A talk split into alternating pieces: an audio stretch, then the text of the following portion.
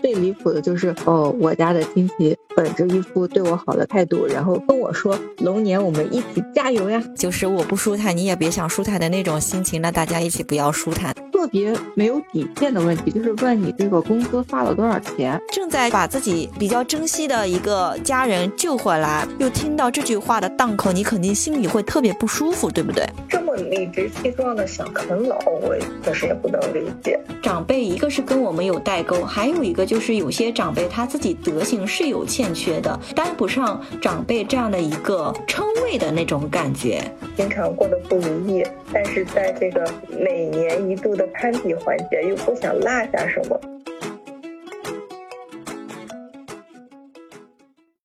不知不觉啊，咱的那个新年就已经过去了，但没想到新年过后这个天气还是这么恶劣啊！嗯，超级严重。是呀，是呀。好了，跟大家打一个招呼吧。刚刚跟猫正在闲聊呢，我是桃子，这里是可以围炉煮茶的奏着聊天茶室。大家好，Hello，大家好，我是猫子，在这里给大家拜个晚年，祝大家龙年大吉。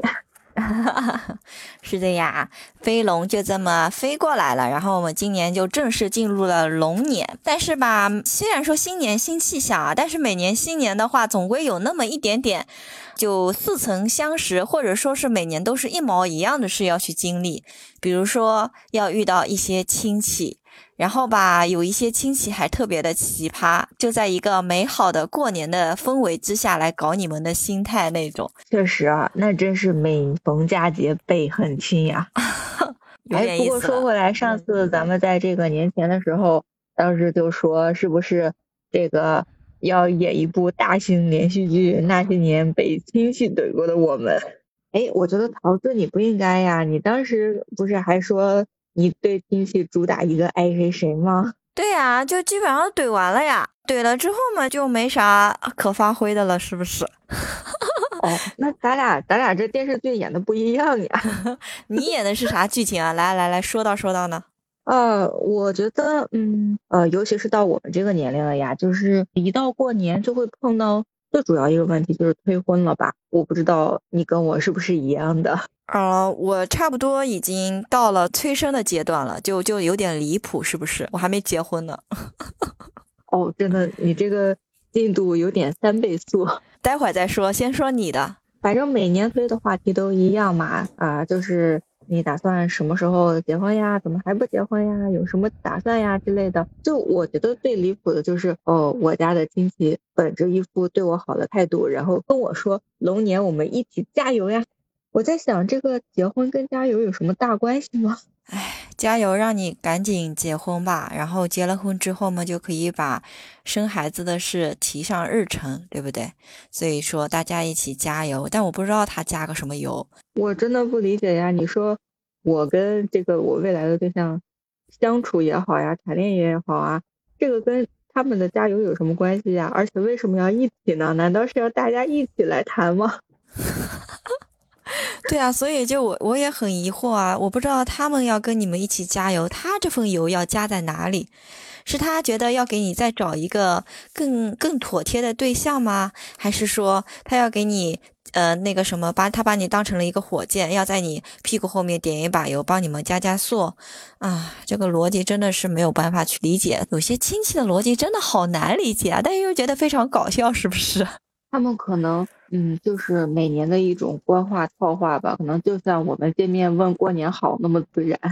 哦，可是关他们什么事呢？哎，我真的觉得有些人可能生来这个性格就比较闲啊，就是啊，闲聊的过程中总想要跟你一起找点什么让你不痛快的事，这样是不是他们心里就能痛快痛快？我觉得有这种。亲戚在吧？就他们的这种心态，我们有没有办法理解？可能他们这一年都过得不舒坦，然后可能以不舒坦的心情进入了大年三十、年初一、年初二的，正好看到了你，你就等于你不小心撞到了他的那个枪口上，然后他就想让你就是我不舒坦，你也别想舒坦的那种心情，那大家一起不要舒坦。我不知道他们是不是这种心理啊？但我觉得应该会有这种人存在的啊，多多少少。大过年的到了你家说，哎，我这几天不舒坦，你快。他过来让我呲两句，让我舒坦舒坦，或者就是这个意思吗？或者就是就是他们想着，哎，新年了，我心里不舒坦，但是你是小辈，我还要给你发红包，我心里更不舒坦，所以我要说两句，让我心里就觉得我这个红包发的起码不那么不舒坦，对不对？虽然有点绕啊，但是大家应该听得懂的吧？哎，有的有的，你说这个红包，我就想起来了，有些亲戚还有一个特别没有底线的问题，就是问你这个工资发了多少钱啊，年终奖发了多少钱。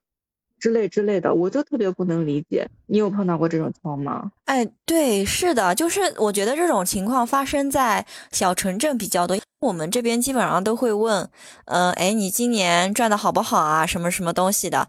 嗯，但是小孩的话，因为像我们这一代九零后开始的话，对自己的工资年终奖这个就比较有那种隐私的那种心态嘛，基本上不太会跟家里面去讲，除非就是说长辈当着面问，然后可能就敷衍两句啊，过去就不大想说实话，然后心里会想，我干嘛要告诉你，关你啥事儿？我爸妈都不会跟不会讲，就这种感觉。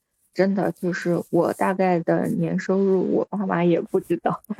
对吧？就是我我不懂他们问这个的初衷是想跟他小孩比的话，那我还能理解一下，因为现在很多家长可能都有这种攀比的心态嘛，就想说，哎，我家小孩这样，我也不想你小孩比我们家小孩优秀啊什么的，就是那种有比优秀的那种感觉，就跟我们小时候上学那会儿有什么别人家的孩子啊，老是把你跟别人家的孩子去比较啊什么的，我感觉现在比工资好像也是那种如出一辙的那种心态吧，就从小比到大。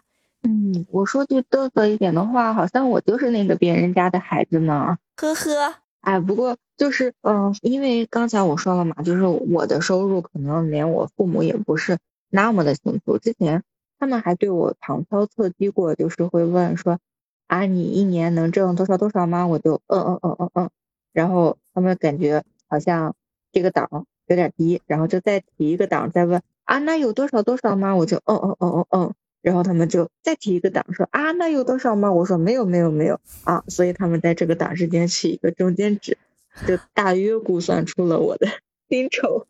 哦，我基本上也这样。他们在我长辈面前还好，就长辈问的话，他们可能就是，嗯，长辈问什么，就跟你的态度一样。哎，有没有这个说？嗯，有的，有的，有的。就就这种，他们含糊过去，因为我不大乐意让别人知道我太多嘛，因为现在。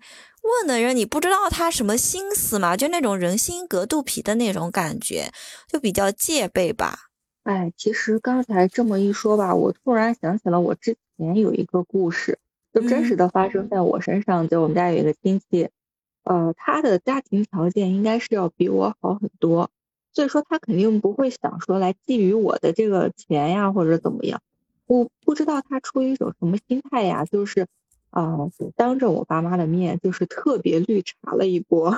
哎呦，长辈还绿茶的，快快快快说你的！有一段时间，我特别喜欢做美容，我喜欢买护肤品嘛，然后喜欢去美容院，可能花了一些不少的钱。然后你想，就作为这种长辈，他们肯定不太认可嘛。有一次在大家一起在吃饭的一个桌上，他就会问我说：“啊，你去美容院花了多少钱呀？呃，一万有了吗？”我说：“嗯嗯嗯嗯。”然后他就觉得哦，再提一个档两万，我就嗯嗯嗯嗯，然后可能就以此推上去到了一个比较大的数目，哦，他就觉得特别不可思议，然后他就直接转头问我爸妈说啊，他一个月往家里交多少钱呀？他把这个钱都花在脸上，你们知道吗？他花这么多钱，你们不管吗？然后当时在场的人都非常的尴尬。哎，他是懂怎么聊天的，真的是聊得很好。下次不要聊了。哎，真的觉得这种是不是情商不够的感觉，就把一家人给聊尴尬了。而且你往家里交不交钱，这个东西关他什么事儿呀？你是吃他家的了，还是住他家的了？就可能是就是在他的嘴里，可能谁家谁家的孩子特别孝顺，每个月还往家里交点家用什么的。然后就对比了我们这些孩子怎么这么的不孝顺，天天在家吃家里喝家里，你还不往家里交点钱？我觉得这个如果是他衡量孝不孝顺的标准，那这个人真的是有点我不喜欢。这些背后嚼舌根的七大姑八大姨，他们只会看到好的一面，根本不会看到其他的那一面。可能会不会有点坐井观天的感觉？就自己在这个圈子里面，然后身边的人都是这样的，所以他们也逐渐变成了就被同化了嘛，就那种感觉。听完你的那个绿茶的故事了，该上我的绿茶的故事了。这茶喝下去，咱们不要肠胃消化不良哦。快来快来。是一个阿姨，就是在年前的时候发生的，因为觉得太绿茶了。年前那会儿，不是我们家的小狗就突然生病了嘛，然后我们家是费了老大力才把它救回来的。之后我们家对这只小狗的感情就是又又深了一点嘛，就被就非常珍惜。而且那会儿正好是刚刚救回来的档口，呃，小狗还在挂水嘛。然后那天那个阿姨跟她老公来做客了，就提到小狗生病啦什么东西的嘛。当时我是坐在她旁边的，她就突然就翘起二郎腿，抱着腿，然后一本正经的跟我讲：“你以后生了孩子，这个小狗要想着什么处理一下的，什么东西的。”正好刚刚就人正在把自己比较珍惜的一个家人救回来，又听到这句话的档口，你肯定心里会特别不舒服，对不对？我就跟他讲，我说那生孩子是生孩子以后的事情啊，小狗又不会来动我什么的，我们家小狗很乖的，我就这么跟他说的嘛。然后他就感觉有点不依不饶嘛，一直在强调怀孕不和小狗的那个嗯排斥的东西。然后说到后来，我都不想搭理他了，然后我的脸就沉下来了嘛，就那种感觉不识时务、没有情商的那种感觉。你在现在说这个东西。管好宽哦，你都还没有结婚就开始考虑生孩子的问题了。对呀，就我都婚还没结呢，你就开始管我后面生孩子的问题，关你什么事儿呀？对不对？我就觉得他们就是那种，嗯，比较陈旧的那种老思想，结完婚后立马要生孩子的那种感觉，孩子大于天的那种感觉，有点无语吧。呃，关键后面就来了。后来就是听着他的话听下去，就越听越讨厌嘛。就是他以过来人的身份跟我妈去讲一些，呃，什么结婚双方之间要注意的点啊，什么什么东西的。在我听来，他有的话都不是建议，甚至像是在挑拨两家的那种关系的那种感觉，就让我很不舒服。本来就是我觉得两家合并成一家，你就有些事儿就大家有商有量，没必要去计较的这么明显嘛。听到后来我就听不下去了，我就上楼了嘛，就招呼都没打。因为平时有一些叔叔伯伯、阿姨来我们家喝茶什么的，我如果坐不下去了，我要上楼，我都会跟他们打个招呼，说：“哎，你们坐一坐，我先上去了，我有什么事儿要做啊，什么东西的，就找个借口上去嘛。”但是那天我就懒得，就一一点都不想跟他打招呼。重点来完了，在第二天。我妈突然跟我讲说，昨天那个阿姨问她，哎，我是不是刚刚说话很讨人厌啊？所以她听了不舒服，她就到楼上去了。我妈的意思是让我要懂礼貌，下次要跟他们打个招呼。我当场整个人就觉得，妈呀，怎么这么绿茶呀？在我妈面前说这种话，你明明知道你说话讨厌了，那你为什么还要说？是不是？那你就少说一点。干嘛这么绿茶呀？哎，这个我就想到了电视里那种是什么，哎呀，我说话直，你可千万不要介意呀。对啊，真的就是受不了就别说。对啊，我就不理解这些人他们的脑回路，感觉好像，哎，我说话讨厌，这是我也没有办法，我说话就是让讨厌，你得，呃，迁就我，你得原谅我。凭什么呀？对不对？我跟你无亲无故的，顶多你跟我爸妈是朋友。反正，嗯，他做的几桩事情都让我觉得特别讨厌。包括以前相亲的时候，也没有给我介绍，就介绍的都是那种。奇奇怪怪的，还要跟我妈爸妈面前一个劲的强调说：“你女儿一定要回来的，人家一定要你女儿回来才肯谈的。”甚至就是我跟我爸都下过通牒，我说只要他介绍的我都不去看。然后后来我妈也意识到这一点了，说他他介绍的就不要了，我不要他介绍，就是一种已经让自己家里的人都有这种共鸣的那种感觉在了。哎，你这么一说，我突然觉得他是不是跟人家对方串通了，要收什么好处呀？我记得好像有什么媒人红包之类的，这个东西如果说你把这个事情做成了，那出个媒人红包，我觉得是应该的。但是你在介绍之前，人家的家境、家世、家风怎么样，你都没有去了解清楚，那你为什么要介绍呢？好像这件事你一定能做成似的。我有碰到过一种，就是说，呃，比如说这个呃某个大姨，她会看中了男方家的。某一点觉得可以帮助他，所以他就极力的去撮合，因为他跟你是亲戚嘛。当你们两家结成了这个情境之好了之后，可能就会有能帮助到这个大姨的这个。我有我有听说过这种情况。哎，我就感觉他可能就是有这样的一个心态，觉得他是，嗯嗯，比如说男方和女方的那个介绍人嘛，然后他如果有一些诉求的话，可能你们有没有办法拒绝？毕竟是因为他牵了这个线，你们俩才在一起的嘛，对吧？他可能有这种心态在。嗯，说不定他就是看好了人家能够帮他点啥，然后觉着撮合了你俩在一起，将来他再开口的时候，人家就可以更毫无疑的，毕竟是亲戚嘛。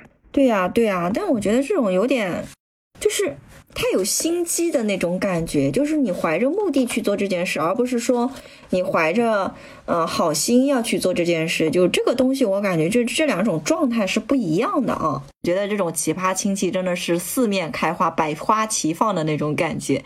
还你还有你那边还有没有比较让我就是惊掉下巴的那种亲戚的？哦，我觉得刚才我们好像说了挺多那个七大姑八大姨啊，感觉那个长辈跟我们之间好像还蛮有代沟的。但是我就是特别不能理解，是我的弟弟，就是跟我们平辈，甚至还要比我小一些的孩子，啊，居然也这么奇葩，这是我特别不能理解的。哟，快快快快，竖起耳朵听了。哎，就是我弟弟吧，这两年啊，就是咱们这个经济大环境不好吧，然后工作也不太好找，结果不知道他为什么，就是在他这个工作本来就不是很容易找到的情况下，他居然辞职了。然后呢，呃，提出的理由是他要读研究生，而且是要读国外大学的研究生，而且是要去莫斯科读研究生。这个就是我们家从长辈到我都特别难理解的一件事情，尤其是呃，因为像我们这种单位嘛，就是建研究生建的人比较多，就是研究生哪怕是海归研究生，就是回来以后也没有多么友好的待遇，跟我们的起点是一样的。他是不是觉得就是想要就嗯按照自己的想法去过，他不想被你们安排呢？这个感觉 好好随性，好洒脱啊！他家是不是条件特别好的那种？没有，他家就是在我印象中就是从小就是哭穷长大的，就是说他家条件特别不好，怎么样没有钱，需要亲戚朋友们接济或者是怎样的。但是呢，他这件事情就是一意孤行。然后呢，我姑姑就劝他说：“你看你这个，哪怕读完研究生回来，可能也是没有一个好工作。”然后呢，他就说：“不行，这件事情我必须要去做，哪怕我回来以后，研究生毕业以后回来扛大包，我也认了。”然后就一意孤行，非要读这个研究生。然后他就辞了职，然后开始备考，考雅思，然后考研面试，然后最后呢。就拿到了这个 offer，拿到了之后呢，因为咱们这个前段时间有口罩呀，还有这个国际关系紧张啥的，然后就一直在家上网课，啊，我就特别不能理解啊，你说这个俄罗斯的老师，呃，他就就算即便是讲英语，应该讲的也是一口俄式英语，那我弟作为一个听中式英语听习惯了的人，他能听得明白吗？就这个网课上的就多么的没意义呀，然后。嗯，就这样，然后就过完了。过完了以后，到二零二三年的下半年的时候呢，咱们这个国际也放开了，然后怎么怎么样了？然后呢，这个莫斯科的大学就要求他必须去学校里面读后半场。我弟弟呢，这时候就犹豫了，又怕出国得病，又怕这个呃俄罗斯的这个国际形势紧张，再怕真的打起来怎么着的，回不来，所以呢，就咬死了牙，坚决不出国。然后呢，就是说要从这个俄罗斯大学退学，然后要去英国再重新再读一遍研究生。哇哦，他好折腾啊！他到底是折腾自己还是折腾他爸妈呀？就是有可能，呃，我跟我哥哥分析啊，他可能就是太想一步登天、一步到位了，就觉得这个国外镀了金海归的这个硕士是不是回来以后就会让人高看一眼呢？但是这个哦，就是英国读研究生呀，我们就比较了解他的这个。需要的费用确实是不低的，然后他就在我奶奶眼前哭穷呀，就说啊，我是你唯一的孙子啊，然后我奶奶就有点想要去资助他，但是当知道了这个这一大笔费用之后，确实是有心无力。我觉得这小孩子有点不帮大人考虑，有点自私的那种感觉了啊。他可能听不进别人的建议，有点固执啊，好像自己的想法一定是对的，也听不进别人的意见，然后就觉得，哎，我一定要去外面，就去外面镀一层金。感觉他是不是身边有这样的一个，呃，朋友或者同学，或者就这种例子在，人家都出去了，然后他就心心满心满眼的也想出去的那种感觉。那我觉得这个也要考虑家庭的实际情况吧，对吧？那么他那没有的，我跟你讲，有些孩子他顽固起来，他不会管你爸妈就是能不能支撑得了他的，他就是一意孤行，就非得要去，就跟那会儿苹果四件套什么的，哎，小孩子稍微倔强一点，我管你有没有钱给我买了，我就是要，不要我就怎么怎么样，对不对？他就拿捏准了，他那个家长一定会给他买，就这种感觉。就被宠坏了嘛？哦，那也也不是小孩子了呀，这眼瞅着也是要奔三的大小伙子了呀。你奔三，你跟年纪没关系啊，但年纪在长，他心态没长呀，心智还是个小孩子呀。但是呢，我我感觉啊，他可能，嗯，心思可能不是动在了这一块儿，可能是动在了去觊觎老太太的财产的这一块的心思了。我觉得有那么一种可能，就是你看我家的情况是。呃，我奶奶有一个孙子，一个孙女吧，就是我弟弟和我。嗯，老人家也会有这种重男轻女的思想嘛？我不知道你们那边会不会碰到？那肯定有的。他可能就，嗯，理所应当的觉得，你看老太太钱、老太太房子，将来都是要留给孙子的呀。但是呢，呃，好像现在慢慢的就是开思想开化了，大家都要求 A A。我爸爸的兄弟姊妹就是说，这个钱 A A 已经达成了共识了。然后可能我弟就有点想动小心思了，说如果说这个事情 A 到他手里 A 不了多少的时候，可能他只想过这种途径，可能我不知道是不是我的小人之心。我觉得就是你但凡有这种想法，就说明他可能就是真的是有这种想法在，就是有时候人的第六感还是嗯蛮准的啊。不管怎么说的话，因为。老人家重男轻女的话，这种表达会非常的，就那种偏爱会非常的明显的。可能他这么一弄，那老人家的那笔财产就到手了，到手了他可能就不出去了呀，也有这种可能的。我就是因为我当时为什么要出去找工作什么的，就是因为家里重男轻女呀，就所有的东西都是啊，喜欢孙子啊，喜欢那个什么儿子啊，什么东西的。我当时就是，啊，觉得那行啊，你们既然这个样子，那我就出去拼给你们看，我不需要你们帮忙，我就是女儿身，我就是出去打拼，就是凭着这股劲儿出去的呀。但是啊，我跟你讲，我真的不是凭空猜测他这种想法的，我真的是有实际依据的。就是你知道吗？他有段时间他不是啊在家上网课，然后也没有什么搜少嘛，那段时间就是胡子也不刮，头发也不剪。然后邋里邋遢的跑到老太太眼前，然后说啊，你看我现在都没有钱，那个没有收入了，我也没有钱剪头发，也没有钱刮胡子，也没有钱买刮胡刀，好可怜呀。然后我现在没有房子，所以我也找不着对象，然后就在我奶奶眼前哭穷，然后那意思就是老太太，你这个房子能不能给我？哇，这小孩子怎么这么？是不是家里人教他这么做的呀？就感觉这个，就你说他小孩子吧，也有小孩子的心性，怎么感觉这么的老谋深算的那种感觉啊？我都怀疑是不是他家里人教他的。就是我们家平辈的这些小孩子吧，说起来都还蛮上进的。就是我这一辈子，就是哪怕哈，呃，就是再不上进，也没有说混得不好或怎么样。但是你要说这么理直气壮的想啃老，我确实也不能理解。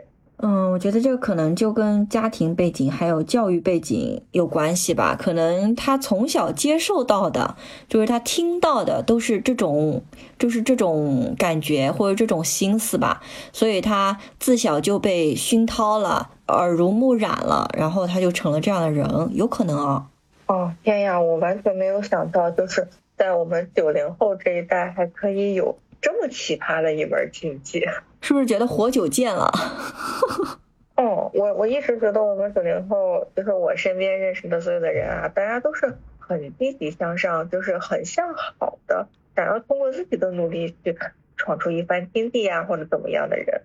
那可能是我们遇到的是这些人，因为我们是什么样的人，可能周围身边围绕的就是什么样的人，所以会觉得遇到这些就是我们觉得他们的思想跟我们不一样的，会有一点点那种，哎，奇怪，哎，怎么会有这样的人？但是这种人大有人在啊，比如说，就是像我弟弟，他就是也也可能没有那没有你弟弟那么那么厉害吧，但是我觉得他也是有自己的计算在的吧。因为他从小可能就重男轻女里面的吗？对，重男轻女，他是我爷爷奶奶唯一的一个孙子吧。哦，唯二的唯二的一个孙子，因为另一个的话跟我们都不不大有关联嘛，从小就特别宠。初中那会儿，他他穿的衣服就已经是上千上千的了。我当时就觉得，为什么这么奢侈浪费呢？我当时就怀疑他是不是就是班里面会在攀比啊什么的。但是他妈都依他呀，他妈就是那种就是比较抠门算计、爱占便宜的那种。现在长大了嘛，看我弟就是有点点被影响到啊。去年的九月份，我弟不结婚嘛，我其实跟他已经很多年没有联系了，甚至就是大家有微信也不会联系的那种。那次结婚，从结婚筹备开始，让我非常气的一件事情就是，一般就是房间里的装饰不都是结婚前一天去贴就好了嘛，因为防止它会掉下来。我那个伯母，她就是提前了五天左右就给我们打电话，就让我过去帮她一定要贴，说什么他儿子一说要赶早点贴，早点贴了之后不能掉下来嘛。我参加过那么多场婚礼，帮过这么多朋友，基本上是结婚前一天的晚上去把这个事情贴好的。他们怎么这么急啊？那我妈说，哎，要去就去呗。他儿子发了谕令，他敢不从嘛？就是已经宠成这个样子了嘛。然后就贴贴掉掉，每天都是贴贴掉掉，贴贴掉掉，一掉下来就他不管几点都会打电话过来，让我们过去重新给他贴。就有一次是我正好要跟你录音嘛，然后是我跟你约的是八点多，他是七点多打电话过来的，说一定要过去约。我说我不行，我不过去。为什么要说到就到？跟跟他说了这个东西，结婚前一天去贴就好了。他自己那么着急，我说我晚上有事要去，你们自己去。然后我爸妈拗不过我嘛，他们就是两个人自己去把它又贴了，还说买了什么强力胶。好，第二天又掉了，这个东西是一路掉到了他们结婚的前夜，结婚当天还在掉，就就就这个事情。对啊，他儿子是结婚前一天回来的嘛，一回来躲在房间里，长辈来了都不出来打招呼那种，后来是被他爸爸喊出来的。喊出来之后，嗯，就叫了一声，就敷衍的叫了一声姐姐啊什么的，我就跟他点了点头，因为我这个人就是可能，呃，你初见我的时候，我会有一种生人勿近的那种感觉吧，可能觉得不好接近，然后他可能会有点点怕我的那种感觉在，然后我我就想了，他既然回来了之后，那是不是家里有些事情？要去参与了一下了。其实前两天我们在贴的时候，就不只是我，还有他其他他妈妈那边的姐姐在嘛。然后我们就在聊，说有些东西嘛，让他自己回来之后自己弄弄了。然后他另外的姐姐又说，不，他不会弄的，他就是个公子，就是大家对他评价都是这个样子，他就不动手嘛。我们那天是最后要下去帮他把那个婚车上的那个喜字要去贴一贴的嘛。我跟他另一个姐姐就在那边等他，你知道他在那边干什么吗？就就坐在那边打游戏，打玩手机吗？打游戏，真的被我猜中了。对啊，打游戏啊，然后他打，我也开始打呀。我就说啊，你打游戏，那我也打，反正不着急。他妈妈就在那边就指挥，就对着我就在那边发火的那种样子。你怎么还不下去贴？我说你儿子在打游戏啊，那我也打把游戏好了。就走走，就魔法打败魔法呀。他妈是不舍得去骂他的儿子嘛。后来是我伯父，就是他爸。去骂了他之后，他才把那个游戏退了出来，然后，然后我们才下去。我在楼梯里，我是那种就压不住的，我就当场就问他了，我说：“这个明天到到底是不是你结婚啊？”他当时被我一一问，可能就是整个人还愣了一下，就是有点发发懵的那种感觉，没想到我会说这种话，然后他还傻愣愣的，嗯，是我结婚，然后我就白了他一眼，我就没说话。他另一个姐姐就站在旁边，他也没说话嘛，因为大家都心里有数嘛。我是那种比较直直性子的，就直接把那个不满就表达出来了。我管他最后会不会跟他妈说了，最好说。我觉得都应该给他一个深深的教训。对啊，他妈也是非常奇葩的一个人，就是我爸爸这边，呃，奶奶生了六个孩子嘛，他爸是老三，嗯，然后那他们他儿子结婚的话，那我们我二伯父甚至是从内蒙古赶回来的，就大家一起去帮他们忙啊什么的，大家都是那种好心好意去帮他们忙嘛，然后他妈就是那种领导一样指挥，就对着我二伯父啊在那边指挥。哎，你这个东西怎么这么弄啊？哎，你这个东西怎么摆在这儿？就一点礼貌和礼节都没有。就大家都是说帮你，就是看在情分；不帮你也是自己的本分，对不对？这句话是不是这么说的？嗯。经过这个婚礼啊之后，就是把我爸这边的人都得罪了，就是把把她老公这边的那个亲戚，就是哥哥姐姐都得罪了。然后就就整个婚宴就抠抠搜搜的那种感觉嘛，我妈我爸还有二伯父二伯母帮他每张桌上要去发香烟啊，就是女方还有发女方的那个，呃，就是那些礼品啊，都是分开来发的嘛。到最后他还要来问我妈，哎。为什么他那个是去接亲的？为什么你还要给他一桶一瓶洗衣液？我妈当时心里就呵呵了一下，就跟他说：“哦，那个什么，我以为他要呢，我女儿没拿，因为我也是去接亲的嘛。”我妈幸亏没给我，要给我的话，她觉得我妈又贪污了她一瓶洗衣液。最后办完喜宴的话，他们家其实都是不是一家人不进一家门嘛。他妈就是他那个我那个伯母，他妈和他爸在那边暗搓搓的拿他的烟和酒，然后就是被我爸妈看到的。我爸妈就是也管不了嘛，毕竟是他自己的爸妈。我爸就过去跟他说了一下，哎，你你爸和你妈拿了你多少包烟，多少瓶酒？他当时就炸了一样，就直接跑到就跑过去找他爸妈，把那个烟酒全部拿过来了。都是这种人，就偷偷搜搜、抠抠搜搜的那种感觉。然后最后再清点那个还剩了几瓶酒嘛？晚上吃饭的时候，他跟我妈说：“哎，怎么还少了一瓶酒？”我妈就听出意思了，意思是不是我们这边谁拿的？我们家不可能啊，是不是？我哥哥结婚那会儿，我姑妈就是红包全部给我妈保管着的，就特别相信我妈的那种，因为我妈不可能做这种事。然后我妈就说了：“有可能吧，因为你哥是留到最后的呀。”就把他啪的一下，他又没说出来，他又说不出话来了。就他自己的亲哥哥，就真的是不是一家人不进一家门。反正就是这个婚事办完了，就把所有人都得罪了。到最后就是我二伯父就是发话，他们家的事我以后全部会管。就是我二伯父已经气到说，他们宴会上来敬他的酒，他都会气到故意走开，不给他们敬的机会，就那种状态了已经。哎，我觉得听你这么一说呀，就是有的人他可能真的就是。自己毫无感觉，他自己已经没有底线，踩过界了，有没有？他可能就是从小就是这种环境长大的嘛，然后从小就爱占小便宜，对，爱占小便宜，然后就觉得哎我占一下，然后别人可能也没有说他什么，他就觉得可以，就一种一种为所欲为，再加上父母的教育嘛，也是这种，反正他们家都是这种人嘛，反正他那会儿还在饭桌上对我说的，哎呀你结婚的话，伯母一定倾尽全力，我当时心里就想，你给我闭嘴，坐在那边不要说话，我不要看到你，大喜的日子你不要在我面前晃就好。我就真的是这这样跟我妈说的，我现在对她反感的不行，真的。你说这个，我突然想起来，真的在别人结婚帮忙的时候，真的会衍生出很多奇奇怪怪的东西啊。就是我在我大哥结婚的时候，就是刚才你说的那个嘛，我印象特别深。我三个哥哥结婚，我担任的都是同一个工作，就是给他们收红包。嗯，就是在门口签到收红包。然后我大哥结婚的时候，我就在门口就。第一次干这个活嘛，但还挺挺开心的。加上我本身我是银行的，而且那时候就是在前台也比较多嘛，就是这种礼仪上就很到位，很习惯。然后就把我大哥这个事儿干了。然后到我二哥的时候吧，我就有点不想干了，就是想尝试点新工作。但就是这个活好累啊。然后呢，我姑姑就是我二哥的妈妈就非常不愿意，然后就。各种来道德绑架我，说哎呀那个意思，你凭什么给你大哥干了，不给你二哥干？你就是我帮了你这么多次，你就不能帮帮我吗？怎么怎么样？然后就非要我去给我二哥干这活。我说那 行，干就干吧。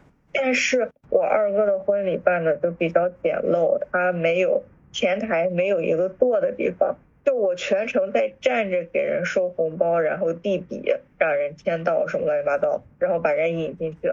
全程这个活就这么干，大概从九点一直到仪式开场，我都进不去，因为我哥给我的任务是还要关管外边迟到的人。我的天呐，要你帮忙又不关照好你的那种感觉。然后当天特别的累，因为站了很长时间，然后我回回头就跟我哥说，以后谁也别再找我干这个活了，就我站着我真要累死了。然后我二哥因为他也在银行工作过嘛，嗯，然后他就直接就跟我说，哦，那你说明你没有在大堂经理这个职位干得很合格，你应该回去重新再干一遍大堂经理。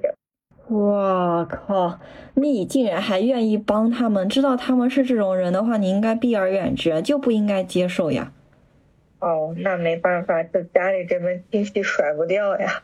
如果是我的话，我就是让我爸妈去跟他谈，我就就直接跟我爸妈可能就会摊牌，说我不会去的，你给我找任何理由我都不会去，我可能会比较固执，就我态度会比较强硬，我不想做的事情就是我。不允许任何人来强制我做，我的个人立场会很重的那种。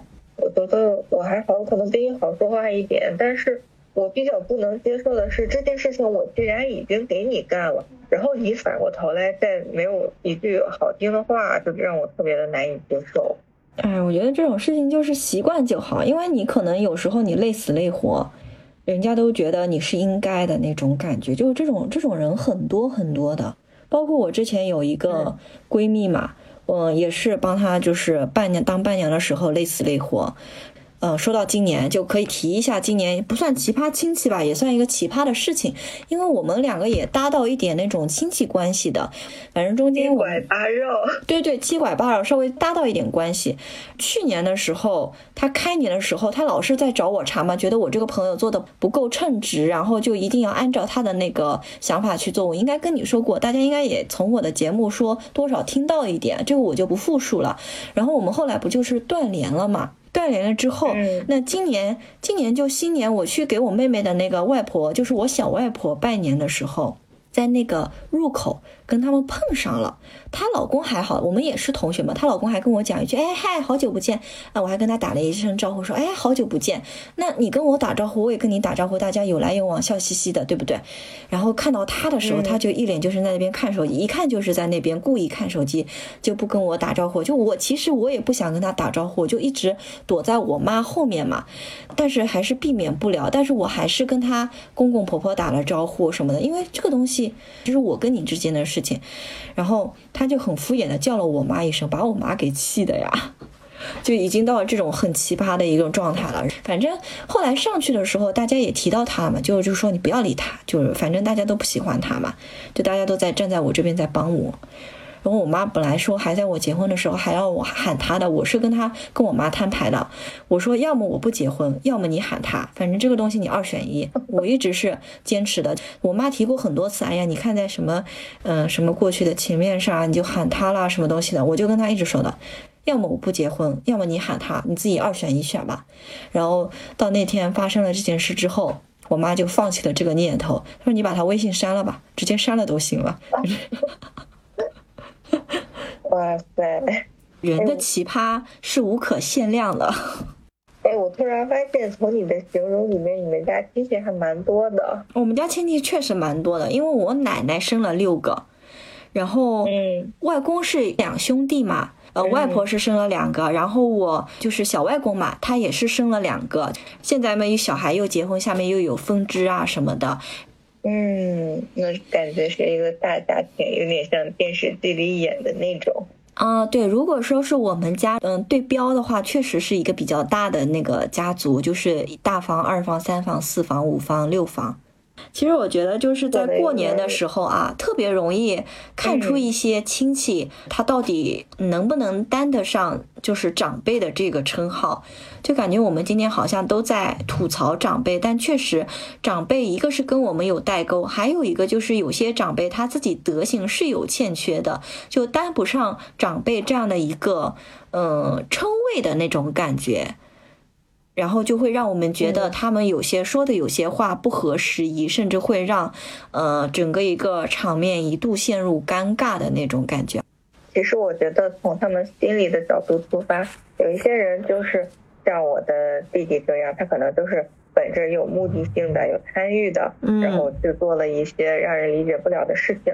还有一种人就是想要从边边角角给自己找点存在感呀、优越感呀。对吧？可能平常过得不如意，但是在这个每年一度的攀比环节，又不想落下什么，就会拼命的把自己唯一一点好处向外展示。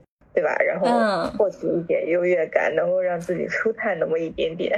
哎，我觉得你这个说的特别对，就过年好像是大家很难聚聚聚在一起的一个嗯时间吧。然后不趁这个时间去炫耀一下今年一年的收成，那他选什么时间去炫耀呢？所以在这个时间段做作威作福作妖的亲戚就特别特别多，你有没有感觉到？然后平时都感觉大家都好像就比较，呃，比较 peace 的那种感觉。当然可能也不是 love 啊，就 peace，人可能就藏着，呃，到过年的时候来翻旧账啊，然后来就是正官威啊，就是那种感觉啊。嗯，我之前看过一个人讲的，就是说很多亲戚啊，他就有一种心理叫做恨人有笑人无，就是我特别怕你有什么我没有，或者是说，哎，你看你这点不如我，我这正好过去显摆显摆，嗯，就这种。心理就是可能也是人底层会有的一种心理，但是你得把它克制好了呀！你表现的这么明显，真的就很招人讨厌。嗯，对啊，就是那种对比比较这种事，我相信每个人心里都有，我心里也有这个东西，我感觉是一个非常比较普遍的一个状态吧。但是你比较归比较，你得过好你自己的生活，不要把这个比较过度了。孔子说是什么？呃，过犹不及，对不对？你有些事情做的太过的话，那你这个心思就直接写到脸上了，就有点为老不尊的那种感觉了，对不对？就那种倚老卖老、为老不尊的那种感觉，就担不上说你是我的长辈。那你的所作所为让我觉得你不像是一个长辈，就像是一个小孩子在讨糖吃，是吧？找存在感的那种感觉。不光是老啊，就是年轻人也是一样呀，就是。就是每个人吧，你就是，呃，至少你表现的体面吧。啊，对对对，至少你得体面，我觉得是的。对呀，嗯，就是你的边界感，你的这个踩的这些线都不要去过。对啊，我就觉得有些东西你不要太去过于的。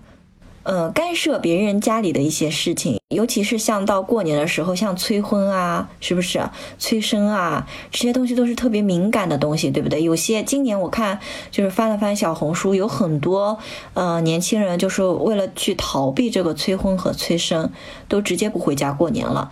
那为什么呢？是不是这些长辈也有也有一些责任在里面？就是被他们催到怕了，催到烦了，不想被他们催了。而且现在年轻人的那个个人意识在觉醒呀。哦，这个我觉得，呃，公说公有理，婆说婆有理吧。我们就不在这个节目上去，呃，摘出谁比较对或者谁比较不对了。不管怎么样，年是已经过完了，该提上日程的总是要提上日程的，对吧？可以的。哎，现在其实小红书上有很多这种打败奇葩亲戚的那种视频，大家可以多看看。我跟猫这两天也是刷的有点上头，就。看到了就各种分享啊什么的，特别好玩。就大家反正就互相分享嘛，有什么妙招大家可以分享一下。因为亲戚嘛，一年一度一见，他们肯定是有自己要发挥的地方。你不想听的话，你就躲起来，不想就不要听呗，对不对？好了，那我们本期的节目就到这里了。如果你们自己有对奇葩亲戚的一些补充，或者想要跟我们去呃讨论的一些话题，欢迎你们在评论区跟我们互动留言呀。如果你喜欢我们本期节目的话呢，也可以给我们点点赞、转转发。啊，想要随时 get 我们的节目更新呢，你也可以在小宇宙 APP、喜马拉雅、网易云、苹果播客、QQ 音乐搜索“走着 hang out”，关注我们的节目哦。期待你们的到来和收听。啊，那今天我们节目就到这里啦，拜拜。嗯，拜拜。